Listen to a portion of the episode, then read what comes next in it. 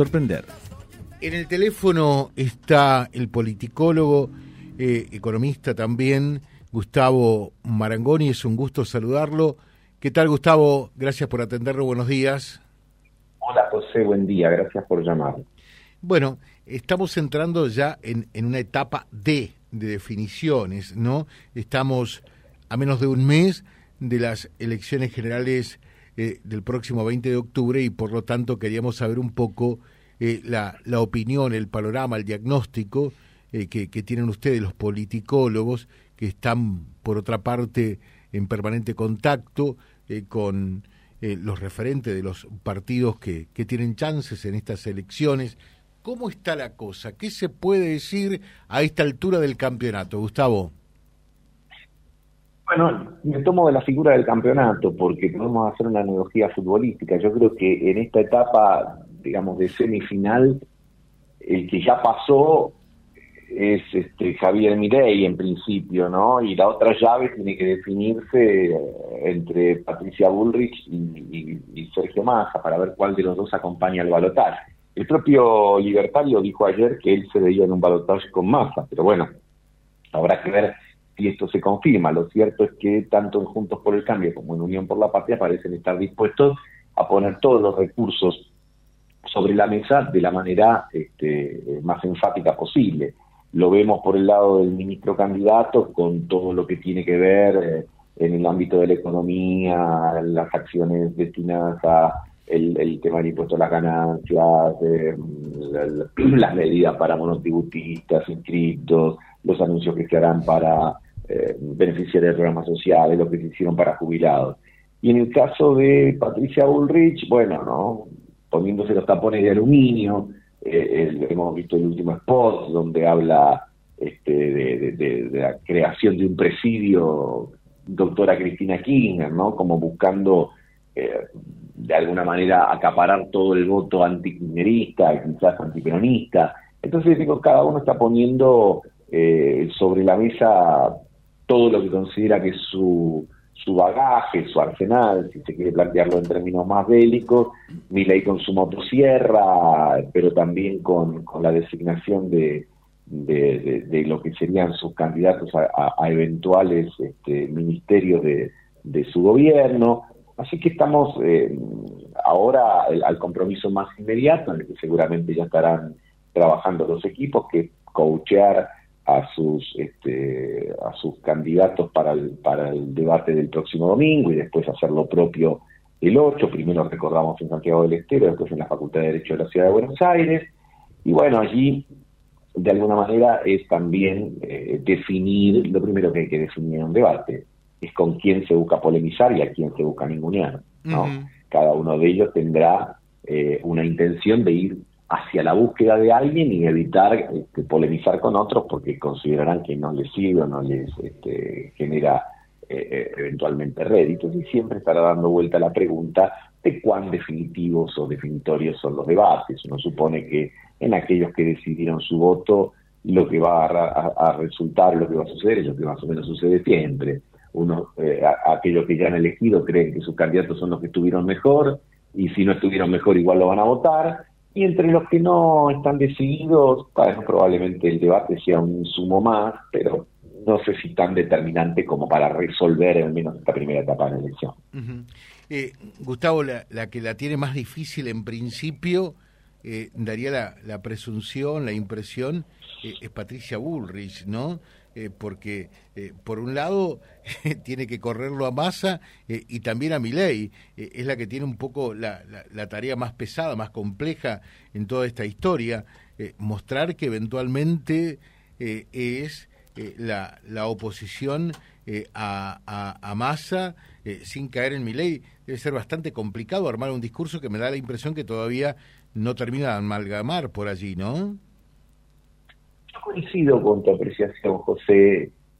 Primero porque creo que el resultado del 13 golpeó fundamentalmente a las dos coaliciones principales, pero particularmente a Juntos por el Cambio, porque creo que en el imaginario de Patricia Bullrich estaba la idea de que ella le iba a ganar, como sucedió a Horacio Rodríguez Larreta, pero que Juntos iba a salir primero, Massa iba a salir segundo, Milei iba a salir tercero, y que por lo tanto muchos votantes de mi ley iban a considerar que ella iba a ser el voto útil el 22 de octubre. Bueno, nada de eso sucedió, pero además también es la que todavía muestra más dificultades para poder eh, galvanizar, homogeneizar la tropa propia. Mm. ¿no? Eh, eh, hay críticas de los radicales, inclusive hasta un gobernador radical que participa en actos con, con Sergio Massa, hay otros sectores de los derrotados el 13 de agosto que están tibios digamos, para participar en su campaña, así que a diferencia de Sergio Massa, que parece haber congregado a todo el gobierno detrás y que por lo menos ha logrado eh, prácticamente el fuera de escena del presidente de la República, que bueno, está de viajes, de giras, etcétera, sin prácticamente aparecer en la escena local, y la intervención quirúrgica de la vicepresidenta, que estuvo presente el sábado después de un largo silencio y que cumple con el, protocolo del respaldo. Así que uno diría que en ese sentido eh, eh, parece haber una ventaja eh, del candidato de Unión por la Patria sobre la candidata de, de Juntos por el Cambio, y Milei, que después del impulso y la euforia inicial que genera siempre una victoria de las características que tuvo, bueno, parece estar este, más este, en, una etapa de, estabilización de eso y ya calibrando, como él mismo dijo en el día de ayer, eh, eh, la posibilidad de un balotaje, que de alguna manera parece una posición más sensata, porque a lo mejor eh, en política siempre hay una tentación de almorzarse la cena, ¿no? de pensar que, se ganó antes de tiempo. Entonces, el hecho de, plantear que, va a haber un balotaje, de alguna manera baja las expectativas de, un triunfo en primera vuelta que de, ser este, muy publicitado, si, si, después no se diera en la noche del 22 de octubre, aunque ley saliese primero, pareciera que el resultado no, no, sería el, el, esperado, por, el esperado por lo menos, o el, o el promocionado por allí, ¿no? ¿Cuánto impacta hoy? Porque muchos dicen eh, el voto de Minel, eh, de es fundamentalmente un voto emocional. Eh, esto de que haya aparecido con Barrio Nuevo eh, y demás, y que se conozcan otros potenciales funcionarios de su gobierno que han sido parte también de la casta. Es muy difícil, creo, conformar un gobierno donde todos sean impolutos, ¿no? Pero eso impacta por allí en el electorado de mi ley. es decir, este está hablando eh, de las castas y aparece nada más ni nada menos que Barrio Nuevo. ¿Cómo, cómo, eh, qué medición hacen ustedes al respecto? José, ahí hay que hacer como varias consideraciones. Primero, todo voto tiene componente emocional y componente racional. Mm. Eh, me, parece importante señalarlo porque si no podríamos caer en la tentación de afirmar que hay gente que vota solo por emociones y por lo tanto implícitamente podría alguien comprender que estamos diciendo que ese voto no es razonado o que, o que, o que no tiene argumentos detrás. Todos tienen sus argumentaciones y el votante de Milay también. Que está enojado, sin duda. Que tiene razones para estar enojado, también. Sí. Entonces, eh, eh, me, parece que en ese sentido está. Después, eh, yo creo que para una parte de sus votantes, Milay es una suerte de, de, líder y de rockstar, ¿no? Por lo tanto, todo lo que haga va a parecer estar justificado. En ese famoso acto de apoyo de referentes sindicales, Barrio Nuevo, que es un, viejo lobo de la política, tuvo la astucia de organizarlo, pero no de mostrarse con él, no dio la foto, ¿no? Eh, con lo cual eh, creo que em, de, alguna manera calibró tanto sus intereses personales como los, los, del libertario. Creo que en, este, en este sentido, vos señalabas muy bien, la cercanía a un eventual gobierno, o por lo menos eh, hasta hace pocos meses muchos consideraban que eh, Javier Milei era un candidato testimonial. Ahora es alguien que tiene mayores probabilidades de gobernar y por lo tanto tiene que ir este, seleccionando eh, funcionarios. Y vos lo dijiste bien, nadie nace de un gajo. Nadie que tenga, no sé, 35, 40, 45, 50 años este, salió de una probeta. Todos tienen eh, su trayectoria en el sector público, en el sector privado, en algún momento estuvieron con uno, en otro momento estuvieron con otro, así que pasarán por el tamiz eh, eh, que se suele hacer en estas épocas de, este, de, una suerte de revisión de trayectorias y de tratar de buscar cosas que digan, ah, mirá, hace cuatro años dijo esto, hace diez años dijo lo otro. Así que eso me parece que está dentro del folclore, que no solo incorpora ley, sino que supone a todos los demás, pero las expectativas, al menos de una parte de la sociedad, están muy puestas en, en, en, en el, en el futuro, sobre todo económico, de, la Argentina y obviamente en el tema principal que tiene que ver con la inflación. Uh se muestra con la solvencia suficiente como para devolvernos a los argentinos una estabilidad perdida. Hace ya mucho tiempo que de alguna manera nos complica cotidianamente la vida, aún teniendo trabajo, ¿no? Porque una de las características de las em, sociedades con regímenes de alta inflación, como los que tenemos nosotros, es que tener trabajo no es una garantía de tener tranquilidad respecto a cómo llegar a fin de mes, entonces se complica todo, se complica llegar a fin de mes, se complica al que tiene ahorro también se le complica el cálculo para cómo hacer que, estos tengan o conserven su poder adquisitivo. ¿Qué hago? ¿Hago un plazo fijo, un plazo fijo UVA? ¿Compro dólares? ¿Vendo una acción? ¿Vendo guardo en colchón? ¿Qué, ¿Qué, es lo que tengo que hacer? Entonces, me parece que ahí hay como una demanda de, tratar de, encarrilarnos hacia una situación de, mayor tranquilidad, de mayor normalidad, si esa palabra cabe para los argentinos. Eh, última, Gustavo. Eh, eh, realmente ya mi ley prácticamente consagrado para, eh, para el balotaje, falta saber quién va a ser su contrincante. ¿Qué habrá de dirimir y definir que sea Massa o Patricia Bullrich?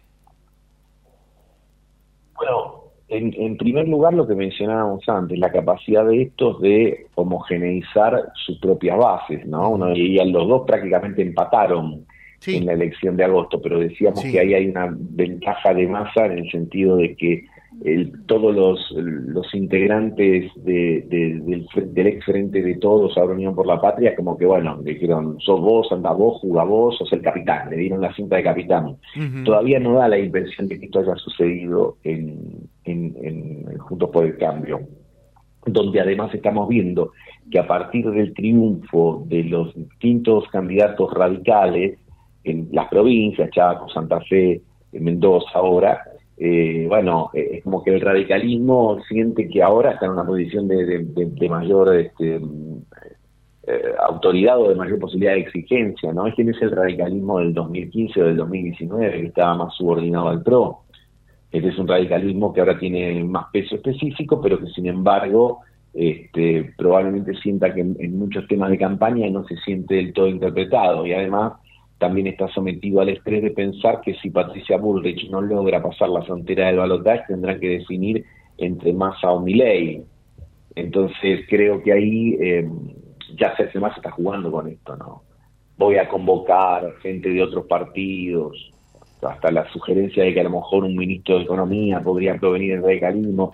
Parece que está viendo esa fisura y creo que justamente el propósito de Patricia Bullrich tendrá que ser cerrar filas y proponerle lo que necesitan todos los integrantes de una coalición ante una elección, la posibilidad del triunfo. que, sea verosímil pensar que Patricia Bullrich puede pasar a la segunda vuelta. Si, si algunos advirtieran que no es así y trabajan a reglamento, bueno, eh, ahí tendría un, un, lastre muy importante para llevar adelante no estos veintipico de días que faltan para, para, para la elección. Eh, Gustavo, muchas gracias, muy atento como siempre y muy claro por otra parte. ¿eh? Bueno, siempre un gusto, José, a disposición y que tengan buena semana. Un fuerte abrazo, igualmente para ustedes.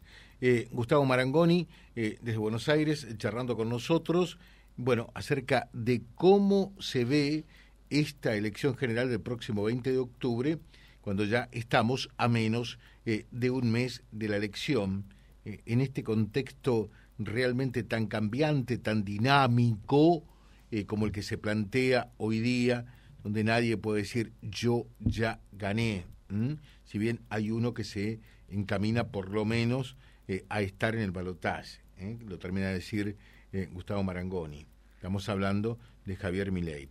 La pregunta es quién será el otro. Las mayores chances, en principio, hoy día, hoy, son de Sergio Massa ¿Qué es lo que puede hacer Patricia Bullrich para tratar de remontar la cuesta?